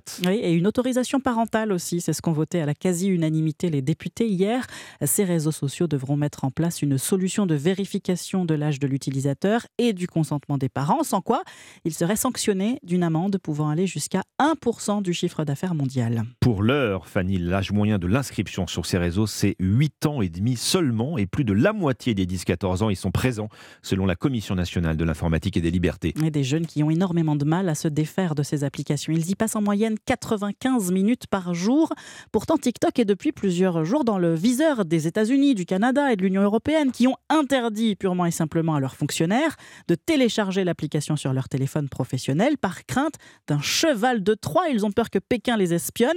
Pas de quoi inquiéter pour autant les utilisateurs qui sont totalement accros, Noah. Là, j'ai repris une chanson que j'ai entendue d'ailleurs sur TikTok. Pour Gaël, 43 ans, impossible de se passer de TikTok. Moi, je l'ai installé parce que mon fils voulait absolument y aller. Et comme il était mineur, je voulais pas le laisser y aller seul. Ensuite, je me suis pris au jeu. Début 2020, j'ai commencé à faire des vidéos. Et euh, aujourd'hui, j'ai 14 000 abonnés. Moi, ce qui m'attire surtout, c'est tout ce qui est comédie, musique. C'est ce que moi aussi je partage. C'est cet univers virtuel que Noam, 14 ans, parcourt pendant plus de 3 heures chaque jour. Et ma mère a trouvé que c'était beaucoup trop donc elle m'a mis un contrôle parental. Je pouvais pas utiliser mon téléphone plus de 45 minutes par jour, mais j'ai trouvé une technique pour contourner ça et pour pouvoir utiliser TikTok autant que je voulais. Un comportement dans lequel Camille, 20 ans, se reconnaît bien qu'elle soit au courant des soupçons d'espionnage du gouvernement chinois sur l'application. Même si on a conscience que la Chine aurait accès à nos datas, je suis tellement addict que j'ai du mal à m'en défaire. En novembre dernier, TikTok avait reconnu que certains employés avaient accès aux données d'utilisateurs européens, même s'ils nient tout contrôle du gouvernement chinois sur ces informations. Reportage signé Noah Moussa. Merci Fanny Marceau, 6h38 sur Europe 1. Tiens Fanny, vous allez au cinéma ce week-end? Ah oui, ah oui, je sais pas encore ce que je vais voir. Vous savez mais pas oui. encore Non. Eh ben, n'oubliez pas que l'actu ciné, les dernières sorties, les tournages, vous pouvez les retrouver dans Clap avec Laurie Choleva. Vous le savez, chaque, sam- chaque samedi oui, de je serai 17h à 18h sur Europe 1. Et demain, euh, Laurie reçoit le réalisateur François Ozon, je vous l'apprends peut-être, pour son dernier film Mon crime de François Ozon, donc, et qui sortira en salle mercredi prochain. C'était votre journal de 6h30. Merci à vous, Fanny. Dans un instant sur Europe 1, les bons chiffres de l'industrie française. C'est un rapport du cabinet de veille Trendéo. Il met en lumière un mouvement de réindustrialisation qui s'amorce en France avec des ouvertures d'usines. Alors, dans quel secteur? Comment ça va se traduire également en termes d'emploi? Avec nous pour en parler dans un instant, David Kousker, le fondateur du cabinet Trendéo. A tout de suite. Europe 1, bonjour. Alexandre Lemaire. 6h41 sur Europe 1. C'est une bonne raison de se rassurer sur le plan économique. Un an après le début de la guerre en Ukraine, l'industrie française a regagné du terrain l'année dernière en France. C'est la conclusion d'un rapport du cabinet Trendéo, spécialisé dans l'expertise et la veille économique et sociale. Bonjour David Kousker. Bonjour. Vous êtes le, le fondateur de Trendéo. Vous avez donc euh, publié hier votre rapport sur l'emploi et l'investissement en 2022 en France. La France n'est plus dans une phase de désindustrialisation, ce serait même plutôt l'inverse. Alors, on est effectivement dans une phase de réindustrialisation assez marquée, euh, avec beaucoup d'efforts volontaristes euh, d'aide euh, au développement industriel depuis 2021, mais c'est quelque chose qui avait déjà été amorcé depuis 2016. Donc avant le Covid. Ça, ça, voilà, exactement. Ça, avait été interrompu par le Covid et ça, a été, redémarre avec euh, plus d'ampleur en, en 2021. Hmm. Vous l'avez mesuré, hein, cette réindustrialisation en cours. Combien de, de nouvelles usines créées l'année dernière en France, David Kousker 150 euh, nouvelles usines, 70 fermetures euh, d'usines, donc un, un total euh, net positif de 80 usines supplémentaires. 80 ouvertures nettes. La première conclusion qu'on a envie de tirer à la lecture de votre rapport, c'est qu'effectivement, un an après le début de la guerre en Ukraine, la catastrophe économique euh, qu'on nous avait annoncée en Europe et donc en France n'a pas eu lieu. Non, elle n'a pas eu lieu pour euh, plusieurs raisons. D'une part, pendant la période du Covid, les ménages avaient euh, accumulé des réserves. Et d'autre part, les entreprises ont bénéficié de prêts garantis par l'État, euh, de chômage temporaire en, en 2020. Donc, euh, à la fois ménages et entreprises avaient des réserves qui, qui leur ont permis de, de tenir et de faire face notamment à la hausse du prix de l'énergie. Alors, les réserves des ménages et le, et le quoi qu'il en coûte. Donc, le quoi qu'il en coûte a, a- a, euh, soutenu euh, considérablement le- l'industrie, c'est ce que vous nous dites. Exactement. Et ce qu'on voit, c'est que à la fois l'année 2022 euh, a été très bonne euh, prise globalement, mais si on regarde trimestre par trimestre, il y a quand même une tendance à la baisse dans le dans le courant de l'année, euh, ce qui fait qu'on peut avoir un petit peu d'inquiétude sur euh, 2023. C'est-à-dire qu'il y a des entreprises pour lesquelles ça devient plus difficile euh, de continuer à faire face à un prix de l'énergie qui reste élevé euh, et à d'autres difficultés. En tout cas, quels sont les secteurs industriels qui, tirent justement ce redémarrage, David Kouster Est-ce qu'ils sont identifiés? Oui, il y a plusieurs secteurs qui, contribuent à cette reprise. Euh, il y a le- les industries alimentaires, euh, par exemple, euh, la chimie, tout ce qui est production d'énergie nouvelle, l'hydrogène, la batterie, le véhicule électrique, tout ce qui est plus généralement la transition énergétique, la décarbonation de, l'industrie, toute, euh, toute- toute cette immense transformation de, de- de l'industrie a pas mal d'impact sur, euh, sur la création d'entreprises et, et d'usines. L'autre point, c'est euh, aussi le, en, partie la reloca- relocalisation, relocalisation d'activité, c'est-à-dire que euh, il y avait un, un petit peu toujours la volonté de, depuis 2016 notamment, de, de relancer un peu le, le Made in France. C'est la fameuse marinière de, de Montebourg. C'était un Oui. peu le, le démarrage de ce mouvement. Euh, et là maintenant, il y a euh, à cette motivation un peu patriotique euh, s'ajoute le fait que les industriels se rendent compte que dépendre d'approvisionnements lointains qui peuvent être interrompus euh, par des guerres, euh, des grèves, des problèmes de transport euh, maritime et autres. Alors on parlait ici il y a quelques jours, euh, euh, David Cousquier sur Europe 1, de la recrudescence importante hein, des défaillances d'entreprises avec les derniers chiffres tout récents de la Banque de France. Eh bien, de fait, le secteur de l'industrie fait partie des moins concernés par ce phénomène. hein. Disons que, en, en tout cas, les, les grands sites et les, les PME, les grosses PME, les entreprises de taille intermédiaire et les grandes entreprises, pour le moment, échappent à ces difficultés. C'est-à-dire que le mouvement des fermetures et la reprise des, des- des difficultés concernent aujourd'hui principalement des, des toutes petites entreprises. Euh, mais on voit quand même des, des difficultés dans des grands groupes. Euh, la fermeture d'un site euh, Fleury-Michon qui a été annoncé par exemple en début de semaine avec une centaine de salariés. Autre point de votre rapport, vous observez une remontée du nombre de postes par usine. Ça veut dire quoi? Ça veut dire que l'automatisation et la robotisation des tâches euh, euh, dans l'industrie n'a pas ou plus d'impact? Non, c'est pas ça. C'est qu'il y a euh, euh, des investissements industriels dans des secteurs nouveaux, comme par exemple la batterie ou le véhicule électrique. Euh, et là, c'est des, c'est des créations. Donc, on, on crée les, les grands navires amirals, en fait, les, les grandes usines qui vont qui vont assurer le démarrage du secteur. Euh, et donc, c'est plus de la sous-traitance pour des grands sites, justement. C'est le grand site lui-même, le premier site de fabrication euh, en grande série. Euh, dans le domaine de la batterie, on a eu plusieurs dans, dans les Hauts-de-France. Dans les semi-conducteurs, euh, c'est alors c'est pas un nouveau secteur, mais c'est de la nouvelle génération de produits euh, à Kroll. Donc euh, c'est plutôt une question de, de- de renouvellement du tissu industriel et de, de mise en place de d'usines de nouvelle génération. Alors, renouvellement du tissu industriel, le, le- le plan d'investissement France 2030 euh, veut y contribuer. hein. Il va mobiliser 54 milliards d'euros sur 5 ans, justement, euh, pour soutenir en particulier les technologies innovantes et la transition écologique. Ce sera un soutien décisif, euh, David Kosker. Alors, décisif, on l'espère.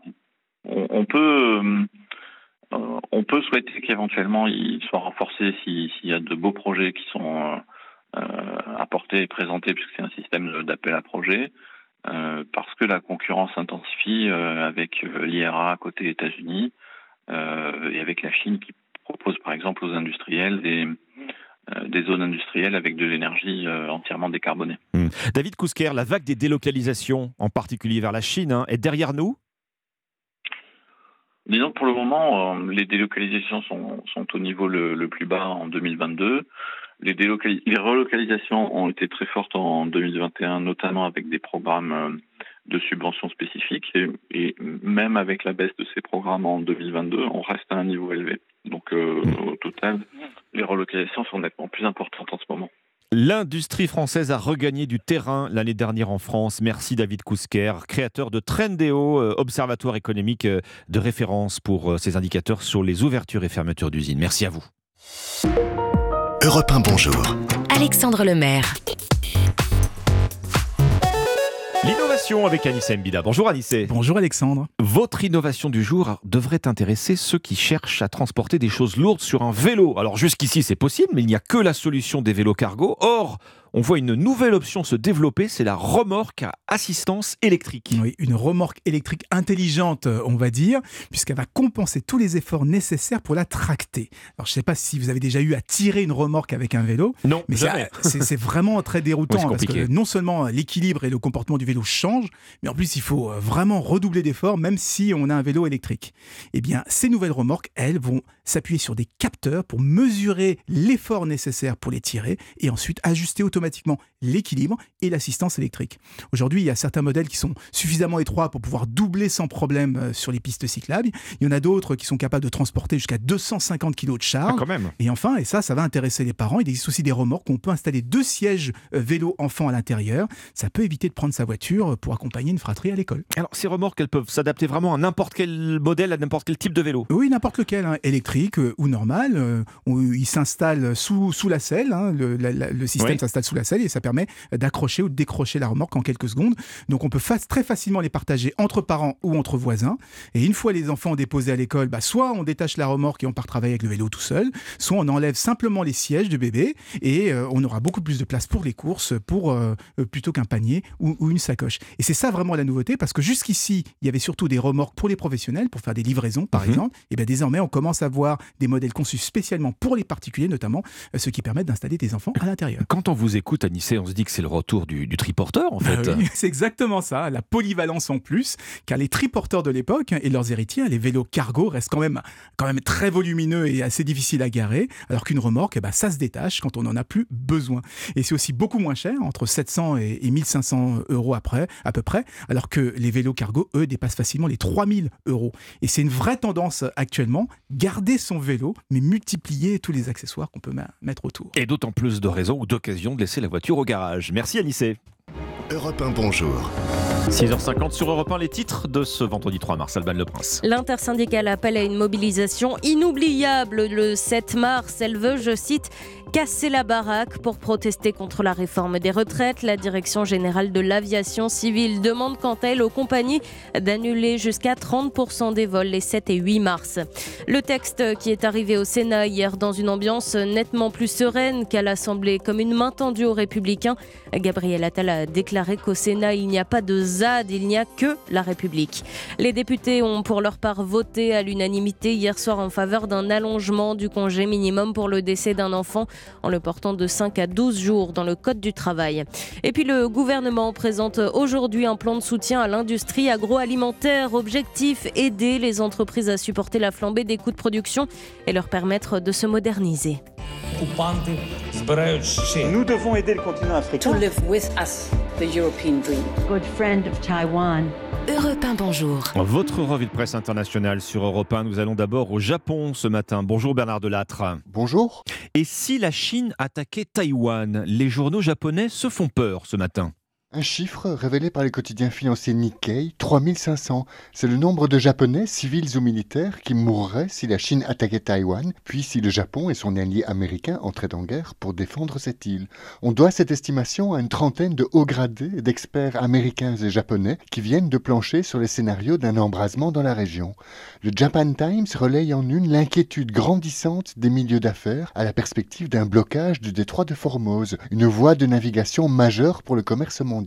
Selon un sondage cité par la chaîne Asahi, près d'un Japonais sur deux redoute une guerre à Taïwan prochainement. La lecture du quotidien Yomiuri ne les aura pas rassurés. Il a calculé que rien que ces deux dernières années, des drones de combat chinois avaient survolé à 12 reprises les îles japonaises les plus proches de Taïwan. C'est quatre fois plus qu'il y a dix ans. Nous sommes maintenant au Liban avec vous Inès Gilles. De quoi traite la presse libanaise ce vendredi?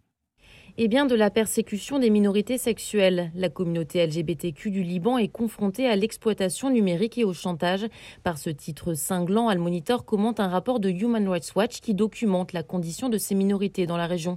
Selon le site web, la communauté LGBTQ du Liban n'est plus en sécurité sur Internet, étant devenue la cible des agents de sécurité et des particuliers. Alors le Liban se démarque des pays de la région sur cette question avec des espaces sécurisés pour les minorités sexuelles, notamment à Beyrouth selon The New Arab. Mais l'homosexualité est toujours pénalisée par la loi. Cette question est d'ailleurs de plus en plus instrumentalisée par le pouvoir libanais. C'est Lorient Le Jour qui en parle. L'année dernière, le gouvernement a interdit toute activité LGBTQ+, avant d'être contredit par la justice. Nous sommes enfin au Mexique avec vous, Gwendolina Duval, les gros titres des journaux mexicains. À la une au Mexique, ce qui ressemble très fortement à une bavure militaire fait polémique. Dimanche dernier, cinq jeunes ont été tués à Nuevo Laredo par des militaires. Ces derniers auraient réagi après avoir entendu un bruit, selon les déclarations officielles. Mais les premiers éléments de l'enquête accablent les autorités. El País rapporte que selon les examens légistes, les jeunes auraient été massacrés. L'un d'entre eux a reçu 12 impacts de balles et le corps d'un autre a été retrouvé en morceaux. Au total, les militaires auraient tiré 60 coups de feu. À la télévision mexicaine, l'unique survivant des faits raconte que l'armée a attaqué son groupe sans prévenir et il assure qu'aucun de ses compagnons n'était armé. La Jordana écrit que la Commission des droits de l'homme de l'ONU exhorte le Mexique à réaliser une enquête impartiale dans un contexte où le pays se militarise et les abus commis par les autorités ne sont pas rares. Merci Guadolina Duval, merci à nos correspondants. 6h54, bon réveil, vous êtes sur Europe 1. Dans l'actualité de ce vendredi 3 mars, l'enquête accélère après la disparition de Leslie et Kevin dans les Deux-Sèvres. Le principal suspect a été mis en examen pour enlèvement et séquestration. Dans l'actualité de ce vendredi également, on va suivre Emmanuel Macron en Angola avec l'envoyé spécial d'Europe 1. Deuxième étape de sa tournée africaine où Total Energy exploite notamment d'immenses gisements offshore. Dans un instant, Europa Matin, vous retrouvez Dimitri Pavlenko. A tout de suite. Europe 1 matin. Excellent début de matinée sur Europe 1, 6h57. Et avec vous, Dimitri Pavlenko. Bonjour Dimitri. Bonjour Alexandre Lemaire, bonjour Anissa Dadi, bonjour, bienvenue chers auditeurs. Ah ben ça